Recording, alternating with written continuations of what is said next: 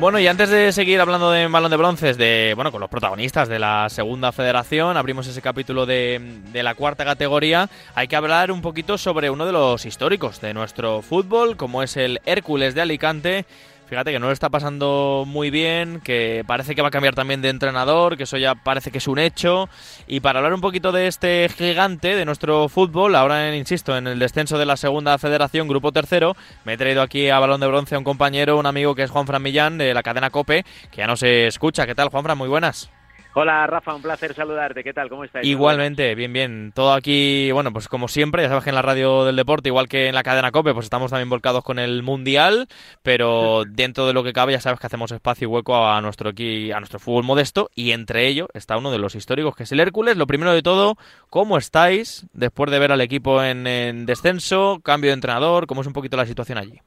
Bueno, muy mala, muy mala. Situación de, que es el peor momento de la centenaria historia del, Hércules. Fíjate que se dice pronto, pero nunca se había alcanzado una situación como la que estamos viviendo con el equipo en zona de descenso. Este fin de semana, después del empate a Lolot, en, puestos de promoción de, play-out, de, promoción de, descenso a tercera federación, algo que aquí no se recuerda ni los más mayores del lugar eh, recuerdan una situación tan caótica, ¿no? Eh, muchas críticas, sensación de que la etapa de Enrique Ortiz, el propietario, ha acabado, eh, pero no quiere marcharse después de 23 años, eh, dejando al equipo pues en una situación eh, absolutamente angustiosa, manifestaciones programadas, concentraciones en la puerta cero, tensión dentro del estadio en el último partido de liga, en fin, no se puede estar peor ahora mismo y muy lejos del objetivo para el que se construyó esta plantilla con Ángel Rodríguez, que ya podemos hablar en pasado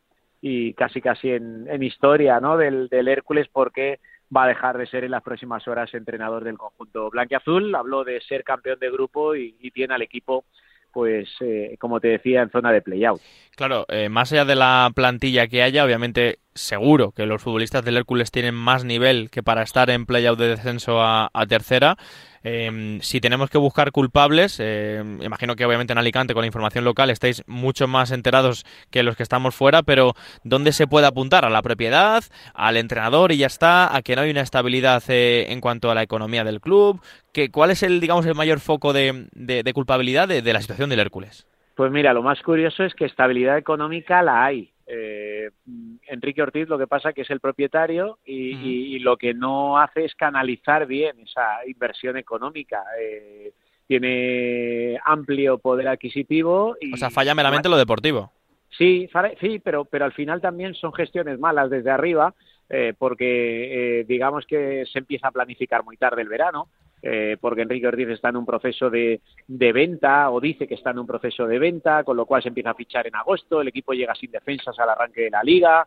Eh, bueno, yo creo que hay que dividir responsabilidades. Sería injusto achacarlo todo a Ángel Rodríguez, eh, pero ha tenido una parte importante, se le ha caído el equipo, empezó muy bien las cuatro primeras jornadas, ilusionando incluso a la grada y ahora las sensaciones de que el equipo ya no cree en él y que eh, no hay rastro de aquel eh, Hércules que, que en las primeras semanas sí dominaba los partidos y era, y era un equipo poderoso. Y luego Paco Peña, también el director deportivo, que evidentemente descuidó eh, los fichajes de la, de la línea defensiva y el Hércules es uno de los equipos que más goles encaja en esta, en esta categoría. Y luego Ángel Rodríguez, por lo que te comentaba. Así que, bueno, pues hay que repartir responsabilidades. No es un problema económico, eso sí que te lo puedo decir, que es lo, lo más claro. A partir de ahí, pues eh, eso, eh, malgastando el dinero de alguna manera, eh, planificando tarde y luego con responsabilidades directas en el director de orquesta, en Ángel Rodríguez, que no ha hecho las cosas bien, y evidentemente en Paco Peña como secretario técnico, que tampoco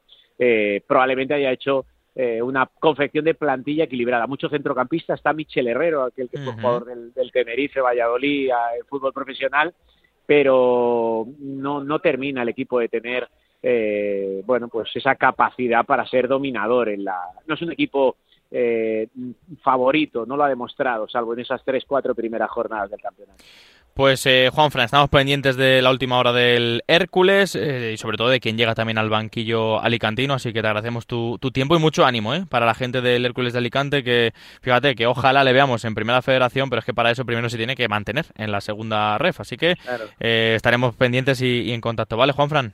Muchas gracias cuando queráis, lo necesitan, ¿eh? esos ánimos, los aficionados del Hércules. Un abrazo grande, un abrazo grande, Juanfran, chao, chao.